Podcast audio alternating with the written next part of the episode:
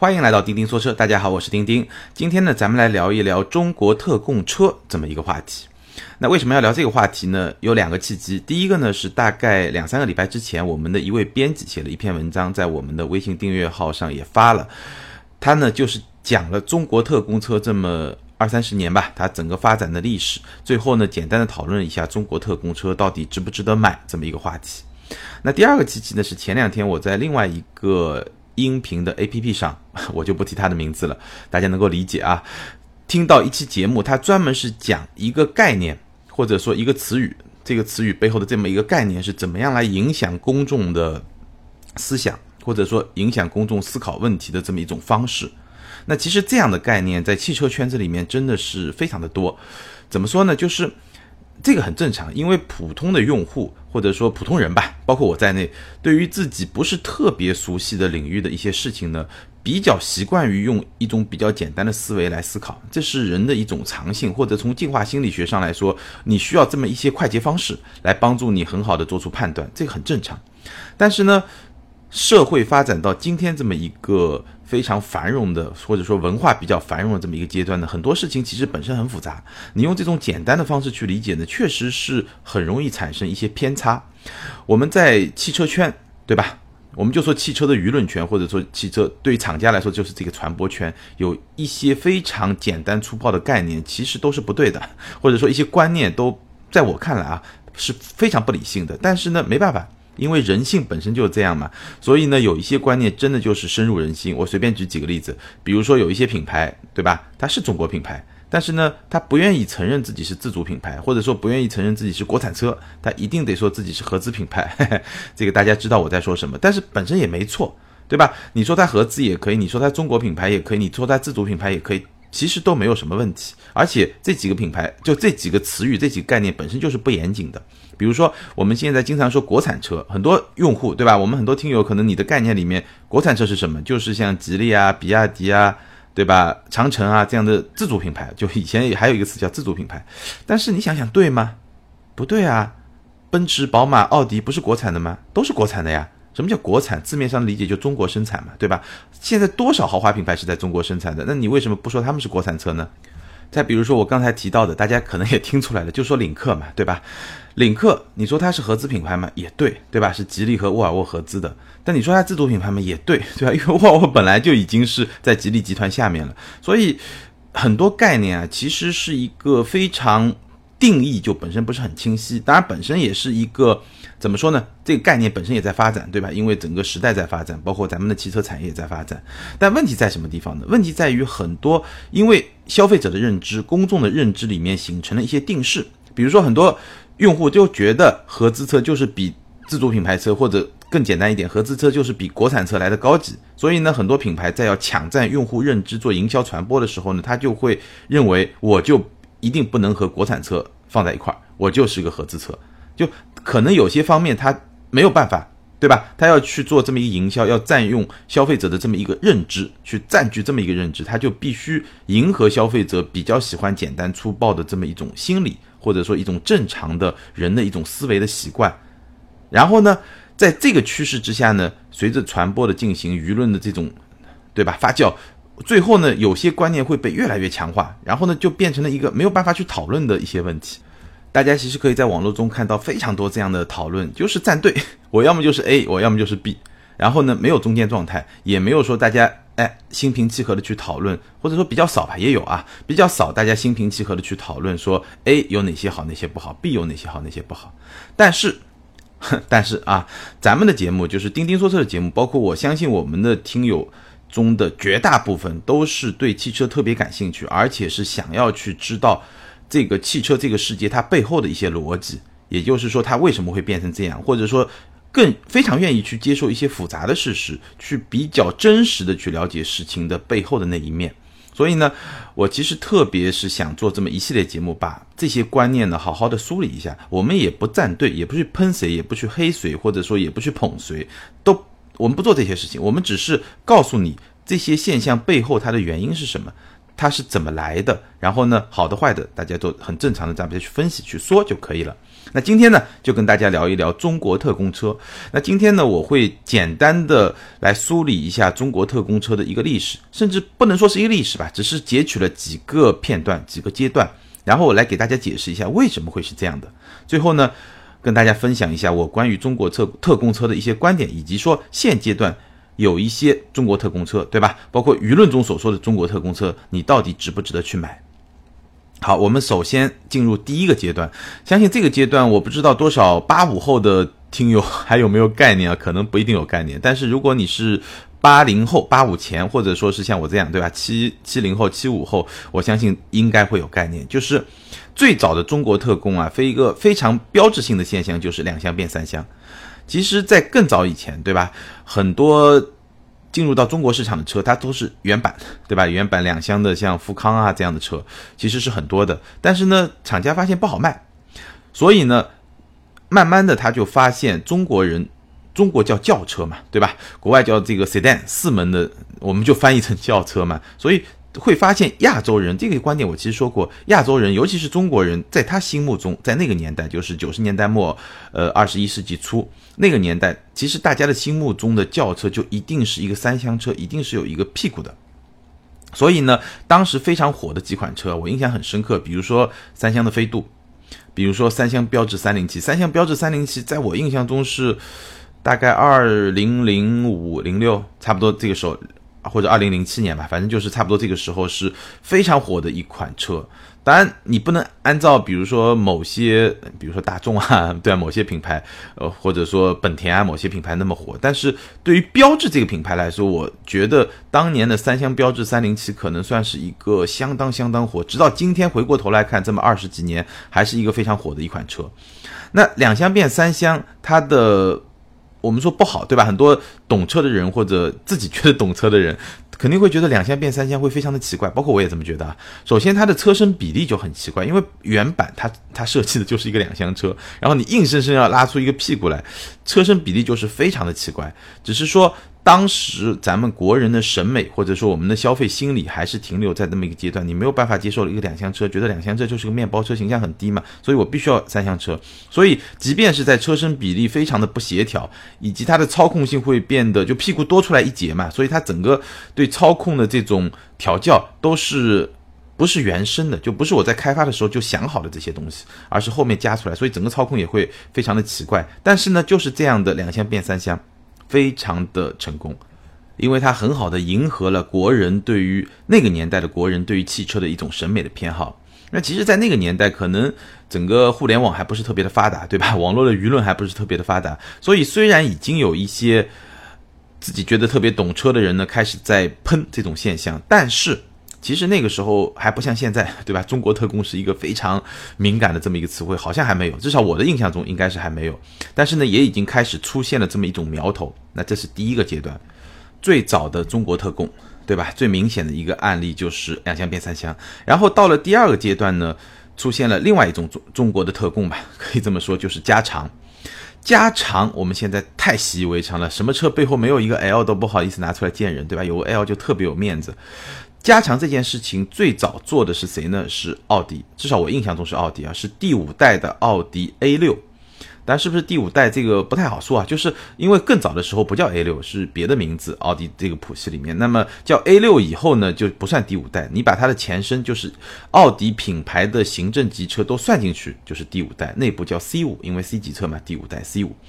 一九九九年的时候呢，国产的奥迪呢加长了十厘米，这是我印象中啊。第一次加长，或者至少是第一次真正有影响力的这么一个加长，加长十厘米以后呢，这个车就变得，呃，其实我我觉得啊就是它的比例还是不太协调，就比两厢变三厢会好一点，但你去仔细看它的比例是不太协调的。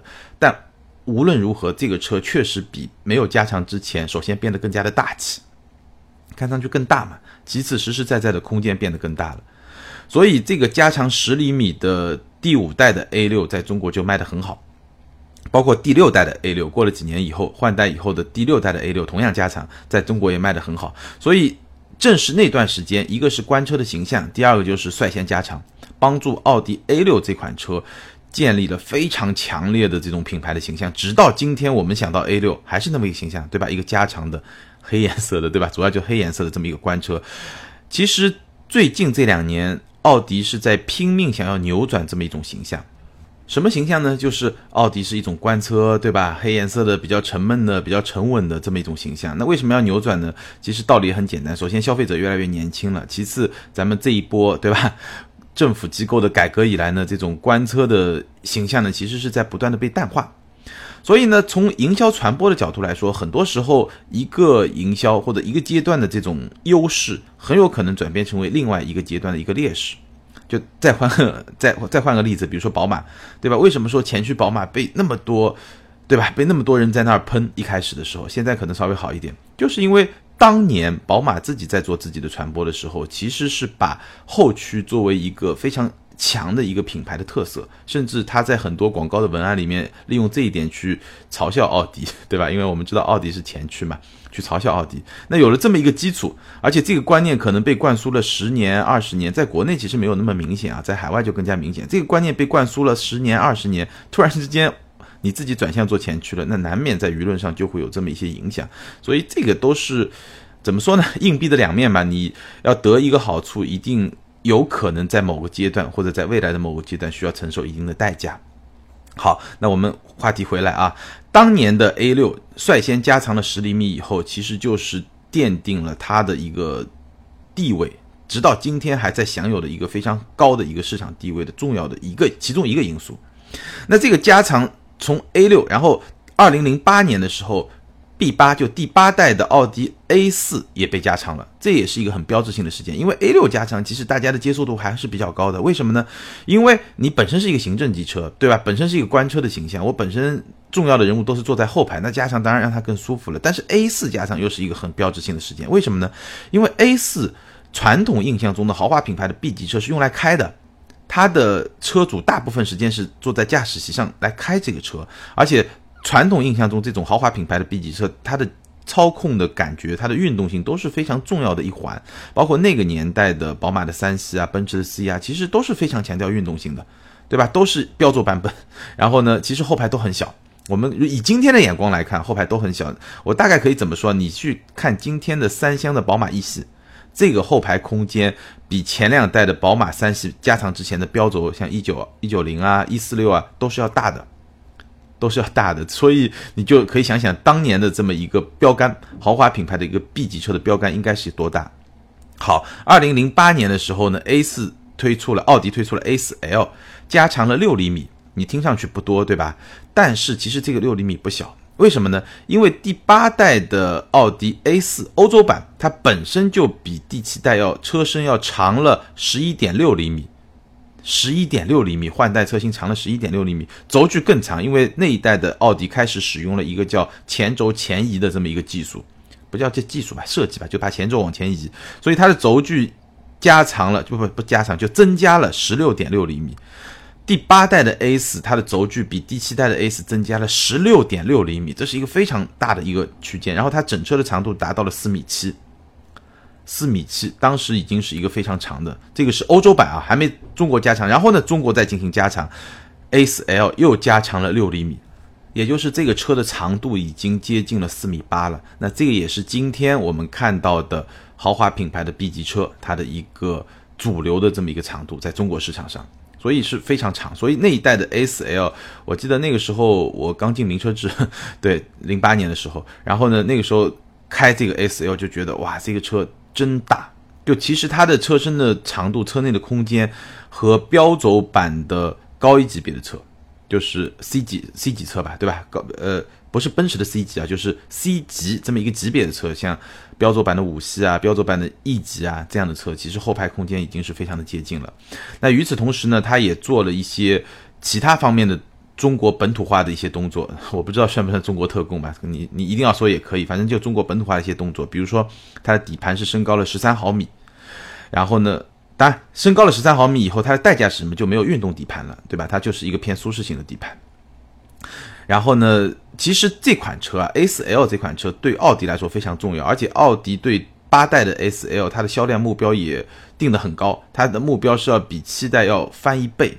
那这个翻一倍呢，加长首先是更不功不可没，而且呢。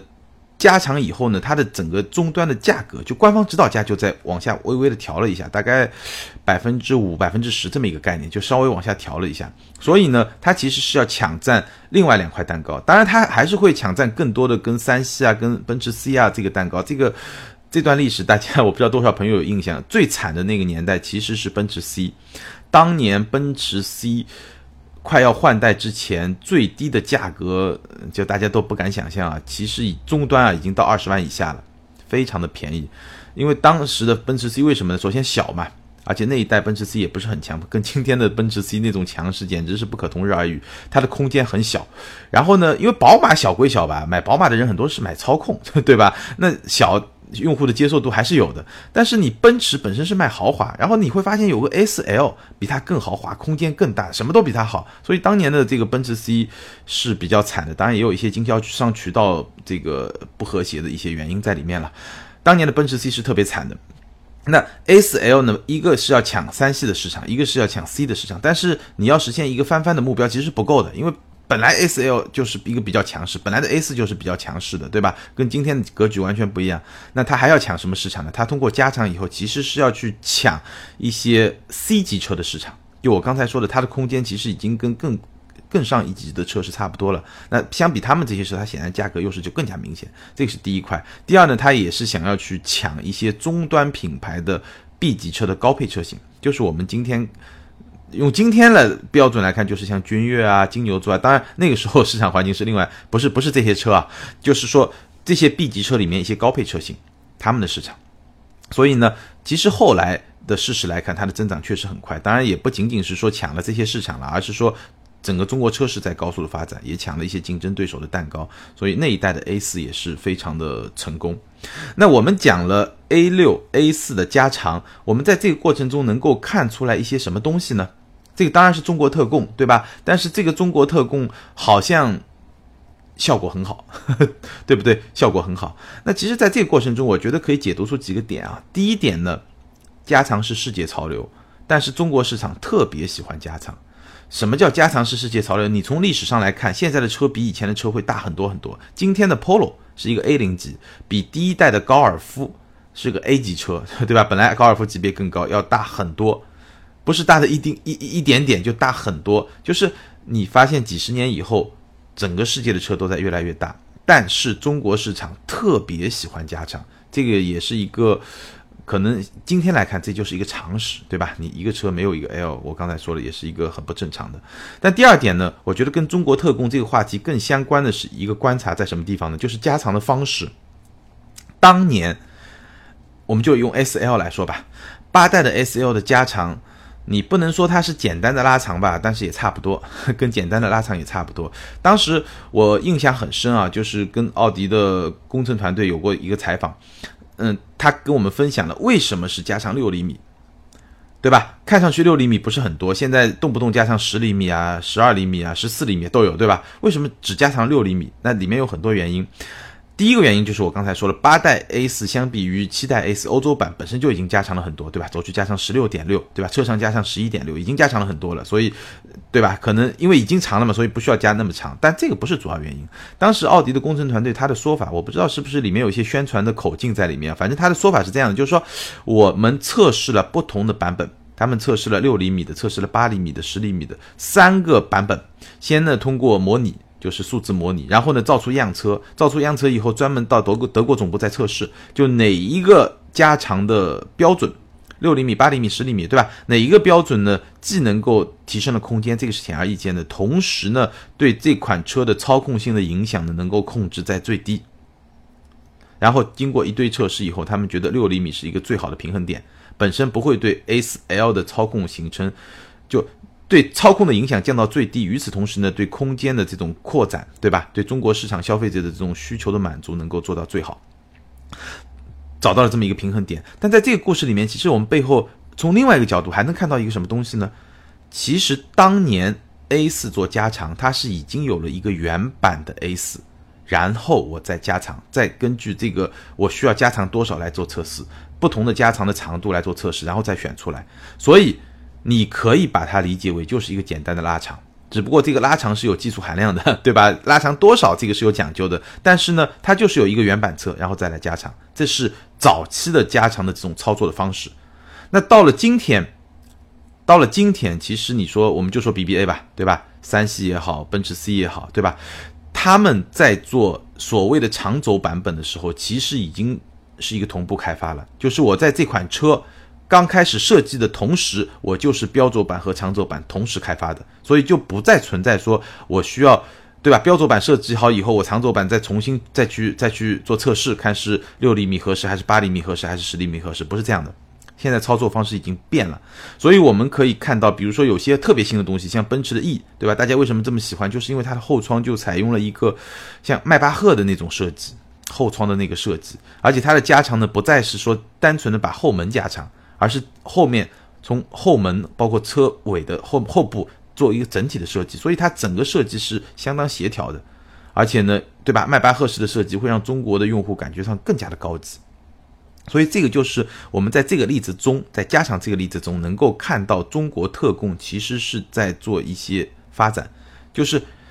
我不知道，我最后会跟大家分享一些观点啊。现在中国特供这个概念还是不是合适啊？这个我们最后再去说。但至少在加强这个案例中，我们看到加长的方式是在不断的变化，然后在不断的成熟，也可以说是在不断的能够更加符合汽车开发的这么一些规律。第三点呢，跟大家分享加长这个事情啊，我前面说了，其实呢，全世界的人民都喜欢。我看过几篇文章。讲欧洲人特别羡慕中国的加长的车，比如说像奥迪的 A4L 啊、A6L 啊、长轴版的五系啊，这些在欧洲都是没有的。呃，七系 S 级 A8 这个级别呢，有标轴版有长轴版，而且在欧洲也是有长轴版的。包括在美国，我印象中好像也也只有长轴版，没有标轴版。这个级别是有两个版本的，但是呢，在欧洲像五系啊、三系啊这个级别是只有标轴的。所以，其实我跟很多欧洲朋友沟通过，他们也非常的喜欢。就非常的羡慕中国的消费者，那为什么欧洲厂商在欧洲不去推出这个长轴版呢？我觉得这个里面就有很多市场的原因，有很多竞争格局的原因。因为其实厂家也很聪明嘛，对吧？尤其是像德国人，对吧？但这个层级的观念，就我你你有钱你就去买个七系嘛，你我为什么要给你一个长轴版五系呢？我卖给你一个长轴版五系，我赚钱肯定赚的少了嘛。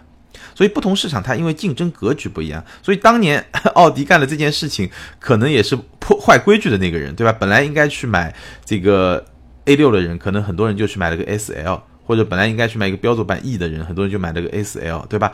所以也是一个破坏规矩的人，但没办法，中国市场足够大，而且中国的消费者又，对吧？增长很快，中国消费者又特别喜欢加长的。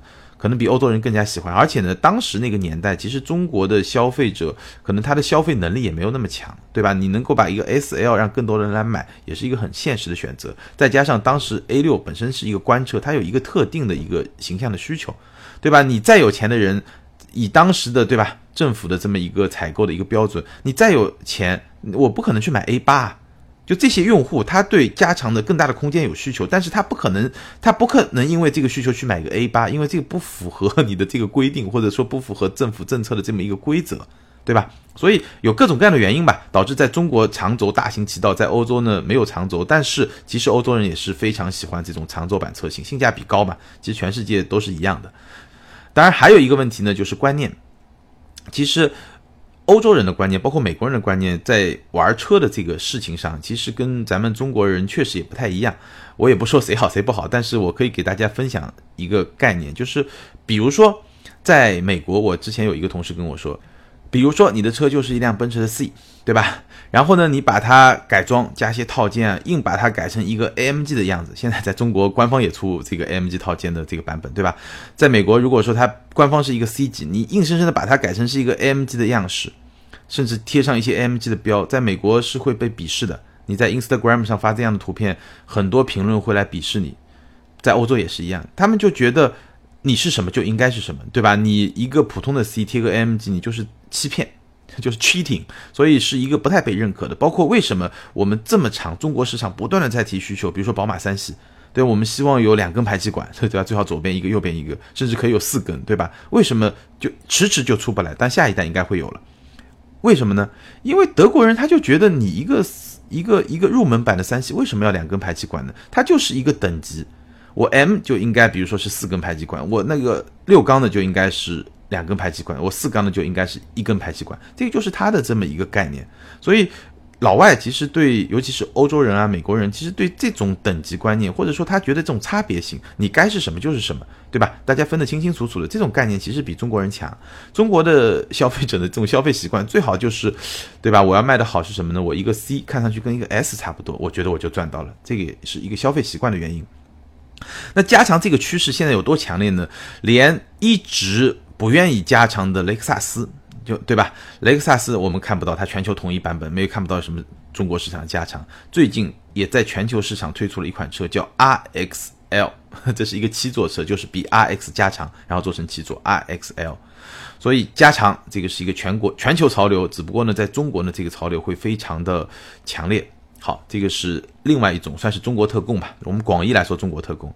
那我们再说第三种情况呢，就是老平台的再利用，也就是我用一个相对比较老的技术，但是呢，这个技术可能拥有一个成熟度和低成本的优势。然后呢，我可以把更多的一些资源呢放到消费者更容易感知的层面，比如说外观啊、镀铬装饰条啊，包括一些本土化的底盘调教，包括更有优势的配置啊，从而来获得更好的性价比的优势。那这种做法呢，大家猜也猜到我想说谁了，就是大众。大众做的特别多，比如说上汽大众的老款的朗逸，这款车呢，舆论叫做德源朗，对吧？大家是有一些嘲讽的意思。但是你如果是在车圈里面从业，你是一个产品经理的话，这款车就是一本教科书，对吧？这个我们在讲讲朗逸 Plus 就新一代朗逸的时候，其实提到过，它用 PQ 三四平台，用一个非常成熟的技术，但是呢也比较老，对吧？也比较。我觉得不知道是能不能用过时吧，但是反正是一个比较老的一个平台，呃，优点是成熟度和低成本的优势，缺点是技术比较老，不是最新的，对吧？不像新一代的 MQB 有很多一些新的东西。那这个车。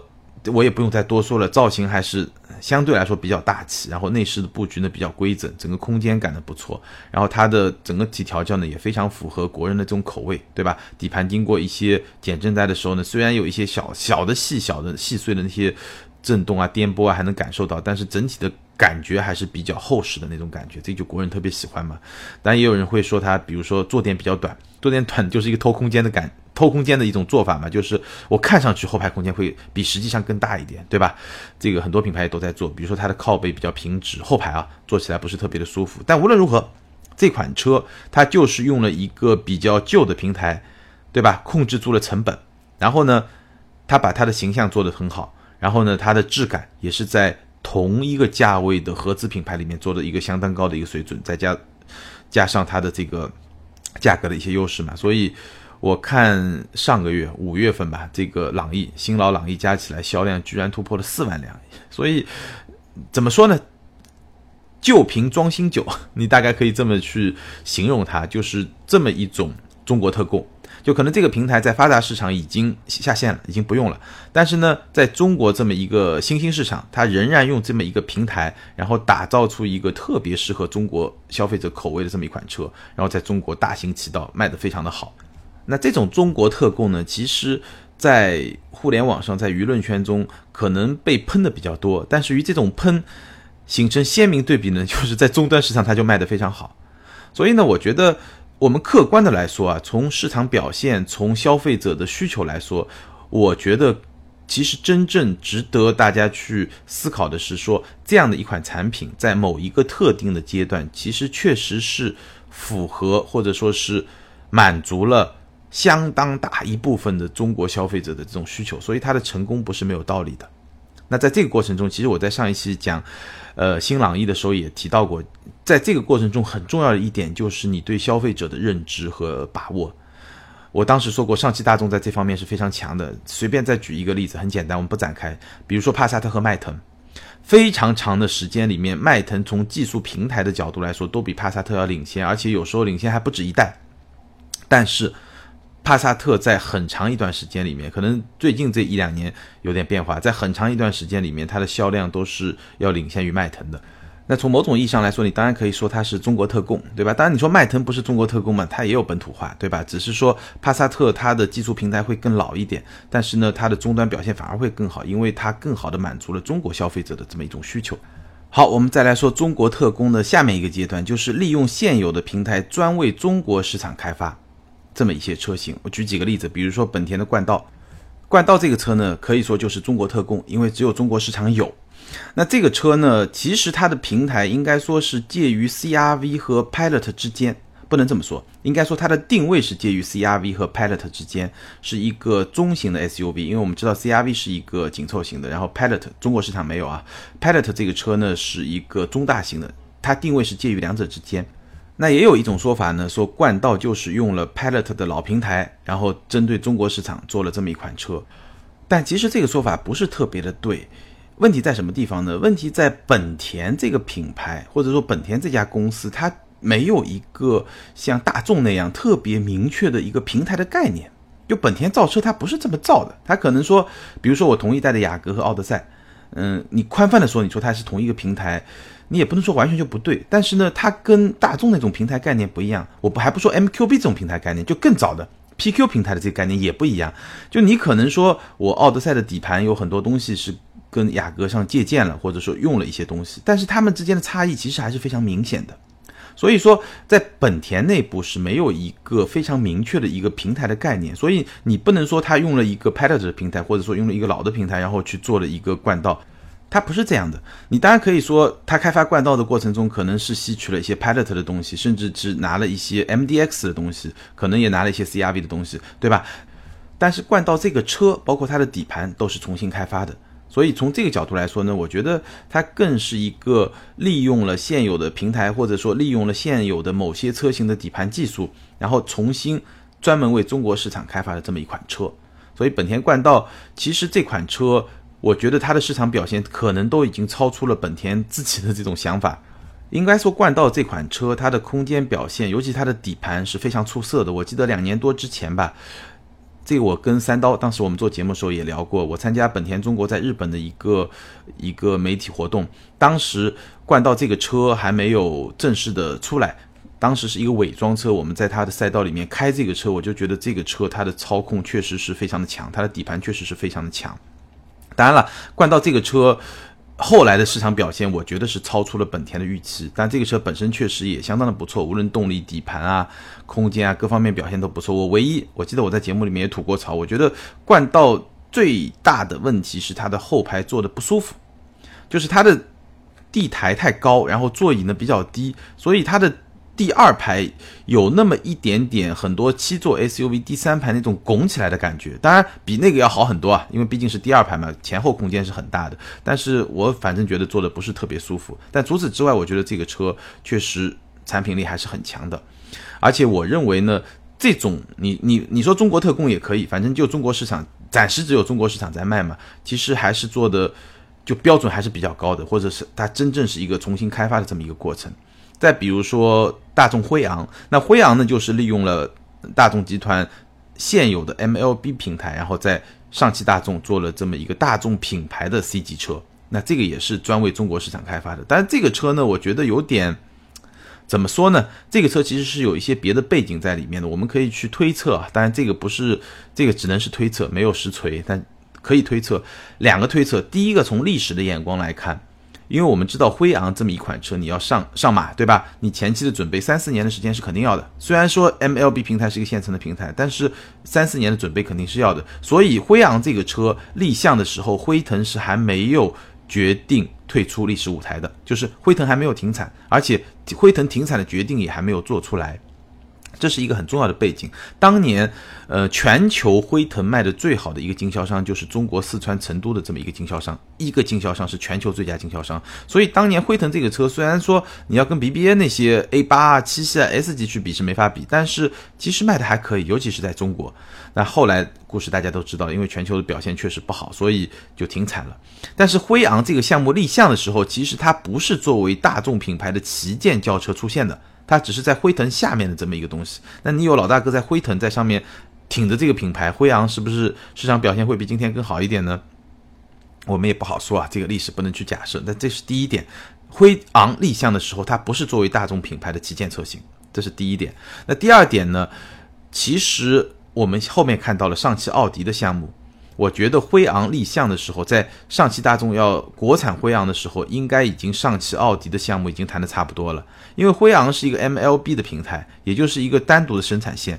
你就这么一个生产线，生产一辆大众品牌的 C 级车，每个月就卖那么两三千辆，我觉得是不现实的。他肯定已经把奥迪的这个事情已经想进去、想清楚了，就是说我这个生产线上，我不仅要生产大众的辉昂，我还要生产奥迪的车，所以这个是一个通盘的考虑。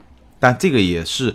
也算是中国特供，对吧？利用现有的平台为中国市场去开发。那这种中国特供，其实它的产品的品质，它的这个整体的积淀，对吧？这种产品力其实是已经完全没有问题，已经是完全国际一线的这种这种标识，因为它的平台完全都是一样的，只不过，哎，这个平台搭载这么一个品牌，在国外没有，在国内有，对吧？那再有一个例子呢，就吉普的大指挥官。这个车也算是中国特供，针对中国市场开发的，因为中国市场七座 SUV 概念是非常的火，对吧？那这种中国特供呢，我觉得到现在这个历史阶阶段，我们其实可以看到这个特供里面的那种味道，好像在变得越来越少。那这款车呢，我们今天不说，下一期节目我们专门会来聊一聊吉普的大指挥官，以及这个级别现在越来越多的七座的 SUV。很多朋友在选车的过程中也非常的纠结。那下一期节目我们专门专门来聊一聊，重点聊大指挥官，同时也会聊一些呃这个级别别的车型。今天就不再展开了。然后我们最后呢来说第五个阶段，就是第四个阶段是利用现有的平台为中国市场开发。第五个阶段呢其实是它的进一步发展，就是本土开发，也是利用现有的平台，但是呢它的开发的过程中呢本土的力量会发挥更大的作用。但这两种状态其实界限可能就没有那么鲜明。那我再来举一个例子，就是别克的 G 幺六。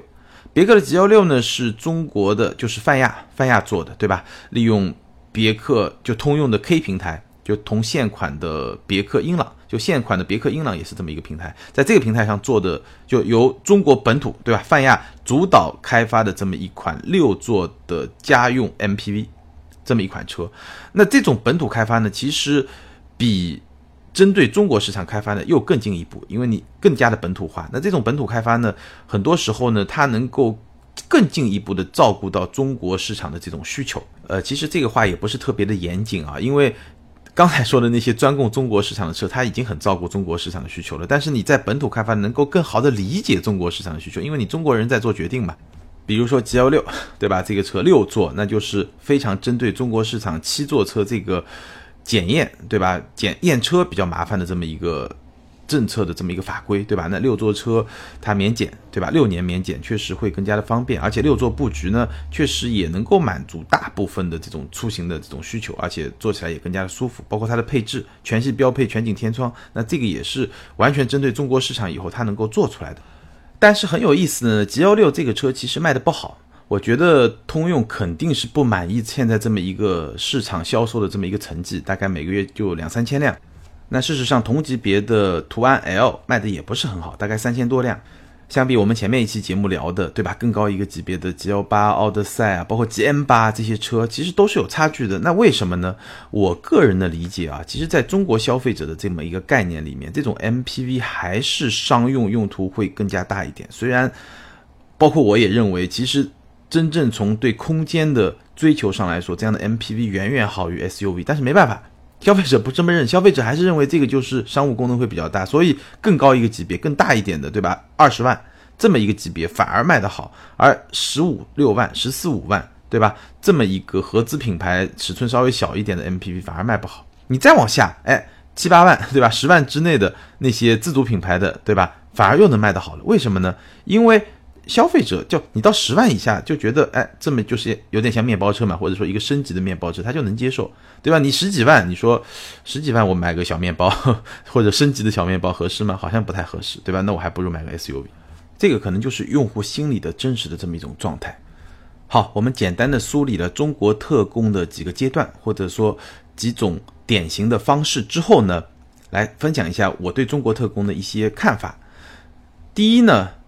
中国特供的另一面其实是中国特需，供需供需它一定是对应着来走的。为什么会有中国特供车？是因为中国市场有一些特别的需求，包括最早的两厢变三厢，包括加长轴距，对吧？加长车身，包括后面的一些针对中国市场特别研发的一些车型，SUV 也好啊，或者说一些像大众辉昂这样的车也好啊，G 幺六这样的车也好啊，都是去针对中国市场特别的需求来做出来的车。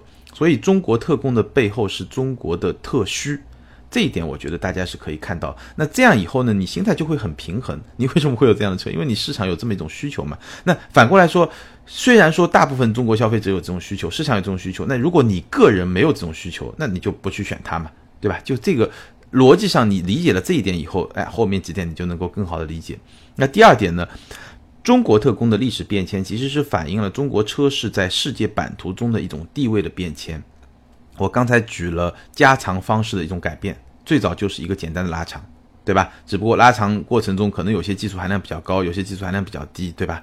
那现在呢，其实已经几乎进入到了一个同步开发，就短的、长的一起来。所以这种变化，就是可能我们很多朋友在说中国特供。感觉上有一个贬义在里面，但是在某一些场合下，其实大家现在也不觉得中国特供有贬义了，对吧？比如说长轴版，对吧？A6L 五系长轴版，你觉得还有贬义吗？没有，很多消费者会这么去选，甚至有些品牌在某些细分市场里面根本就不出标轴版，只有长轴版，对吧？这个很多消费者也很买单，所以中国特供其实代表了这种方式的变化，是代表了中国车市在世界版图中的一种变化，就越来越受到重视。第三呢？我们接着说啊，中国需求越来越会成为全球需求的重要组成部分，中国特供会淡化，这一点很重要。就是随着中国市场越来越大，对吧？中国的这种需求，在一个品牌开发新一代车型过程中，它的话语权是越来越大的。所以很多时候呢，你所谓中国特供或者中国市场的一些特别的需求，它就。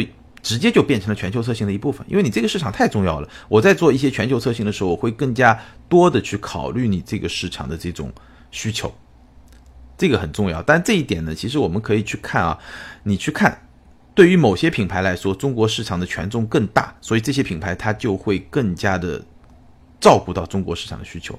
那对于另外一些品牌，比如说像 我之前说过，像一些日系品牌，其实中国市场的权重可能没有像中国。市场在德国一些品牌里面的权重那么大，所以它在设计的时候，它对中国市场的照顾可能就没有那么强。比如说雷克萨斯，对吧？雷克萨斯其实绝大部分产品是没有加长版本的，或者说没有针对中国市场的加长版本的。所以这个呢，就是不同品牌也会有点不一样。但无论如何，中国需求确实越来越成为全球需求的一部分。那从这个角度来说，中国特供这个概念其实是在被淡化的。比如说。越来越多的汽车品牌在中国有研发中心，像奔驰啊、宝马、大众啊、丰田一堆，很多汽车公司已经在中国有研发中心，而且这个研发中心的话语权，它的地位在不断的提升。可能在某个阶段，对吧？当年的某个阶段，它的职能只是去吸收中国消费者的需求。我只是把中国消费者需求反馈回回馈到总部，这个功能就结束了。现在不一样了，现在都是作为全球研发体系的一部分。甚至在我之前采访奔驰中国研发老大的时候，甚至像奔驰这样的公司，中国研发中心扮演非常重要的角色，尤其是一些跟人工智能相关的一些一些领域，因为中国在这一块走的还是比较前面的，所以和中国本土的一些科技公司的合作啊，这个都是常态。所以中国研发中心本身它的地位在不断的提升。我的第四个观点，确实中国特工有让人心痛的一面。为什么在某些舆论场中，“中国特工”这四个字，或者说“中国特工车”这五个字，会让大家觉得有那么一点点不舒服？因为确实在某一些情况下，尤其是在更早期的时候，有一些中国特工的行为呢，确实让大家会感觉上不太舒服，包括一些减配，尤其是安全配置的一些减配。对吧？那这个背后呢，我觉得原因也是比较复杂的。一个很重要的原因呢，就是我在之前节目里面也聊过，就中国的这个标准确实比较低。那标准比较低这件事情呢，你说能怪谁呢？这个东西也确实很不好说。你把标准定高了，自主品牌对吧？中国本土的车企就发展不起来。那如果你把标准定低了，那考虑到市场竞争的需求，有些国际品牌对吧？他把他的产品的质量的标准也根据你。本土的这种标准的要求，它也相对降低一点，然后呢，从而拥有一个更好的价格。你说能怪他吗？也很难说。只是说这个品牌，对吧？这个车企它的长期战略目标是什么？如果它长期战略目标更高一点，那它可能这方面会做得更好。所以这个事儿呢，只能历史的来看，确实有让人心痛的一面。但是虽然说我们可以理解，或者从某种角度可以理解，但是有几个现象，我个人还是非常的。认同的。第一个就是我们在某些方面的标准确实太低了，包括对山寨车的这种标准，对吧？这种保护，这个保护谁呢？包括有一些安全的标准，对吧？真的是太低了，是完全不符合中国市场现在已经发展到的这么一个成熟度、这个高度。最后一点，中国特供车到底值不值得买？我觉得讲了这么多，大家应该已经能够理解中国特供车在过去这么二十多年它整个发展的历程，以及这个概念背后的这种复杂性。所以呢，我们其实很难简单的来说，这个车是中国特供车，它就一定不好，或者说这个车是中国特供车，它就一定更好。只能说具体问题具体分析，然后你看它是不是适合你的需求。有些朋友的需求可能非常国际化，对吧？他就是想要一个欧版原版的一个车，他觉得这个车才是真正的好车。还有一些朋友可能他的需求就特别本土化，对吧？中国消费者想要的那些东西他都有。那这个时候你其实是根据具体的这款车的具体情况，然后考虑自己的需求，然后找到一个相对匹配的状态，这是一个正确理性的一个姿势，而不是说。跟着很多舆论的风暴，对吧？被裹挟啊，这个就中国特供车，然后喷喷喷喷喷喷的也没用，对吧？人家该卖的好还是卖的好。好，关于中国特供车这个话题呢，咱们就先聊到这儿。接下来进入听友互动环节。第一个问题呢，是一个微信的网友在后台的提问，他的 ID 还很有意思，是一个拳头这么一个图像。他说：“您好，菜鸟吉祥，请教一个问题，刚毕业想买车方便上下班。”预期呢是十六万上下，想买紧凑型的 SUV，看了 CX 四、缤智、奕泽，不知选哪款，求助一下这三款哪款更合适，或者再推荐一下这个价位其他的车。十六万上下，他提了三款车：CX 四、缤智和奕泽。那这三款车呢，其实不是都是紧凑型 SUV，CX 四是紧凑型 SUV，缤智和奕泽呢是小型 SUV。那这个话题要展开来说就非常复杂了，我就非常简单的先回答你一下，这三款车呢，一泽我还没有开过，剩下两款车呢我开过。那三款车的特点，简单的来点评一下，CX 四是三款车中唯一的紧凑型的 SUV，所以它的腿部空间，后排的腿部空间比缤智和奕泽要稍微好那么一点点，但也不算特别明显，但稍微好一点点。但是呢，因为它的车身造型是一个比较轿跑的造型，其实后排的头部空间就比较的一般，然后整个车呢。我觉得某种程度上，你可以把它看作是一个加高底盘的昂克赛拉，所以它整体的内饰呢，就像马自达那个调性，对吧？但是操控的感觉还是不错的，而且呢，长得确实是非常的好，所以这款车我本人还是挺喜欢的，大概是这么一个状态。缤智呢，是三款车里面。虽然说我第一辆车也是本田，但是我个人会在三款车里面觉得缤智稍微弱一点，因为首先缤智它整个内饰的那种感觉呢也已经比较老了，空间呢其实还不错，因为我们知道本田特别善于挖空间，而且它后排的这个魔术座椅，对吧？各种变形的方式对空间的利用率也是比较高的，而且呢，虽然是一个小型 SUV，它其实空间后排空间也不差，尤其是它的头部空间相比。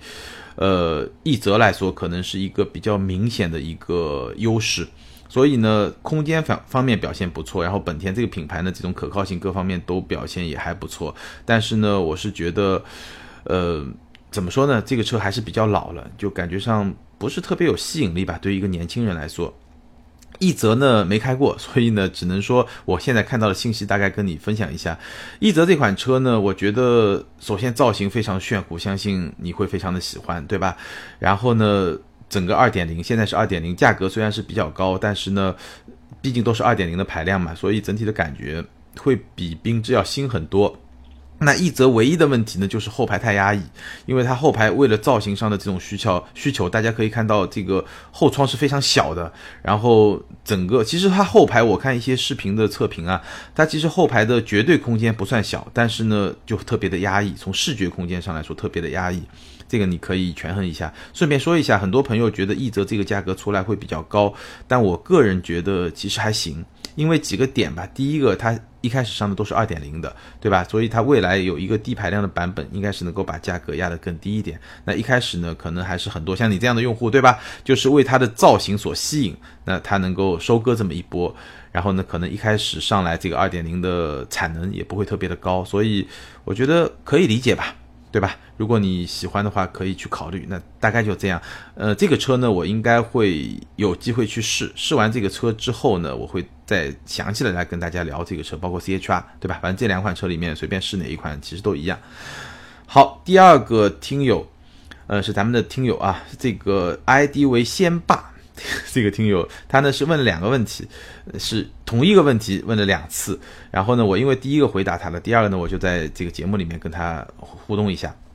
他说呢，呃，现在的大切诺基在他们那边呢，都是一六年九月的那个时候的车，他说能买吗？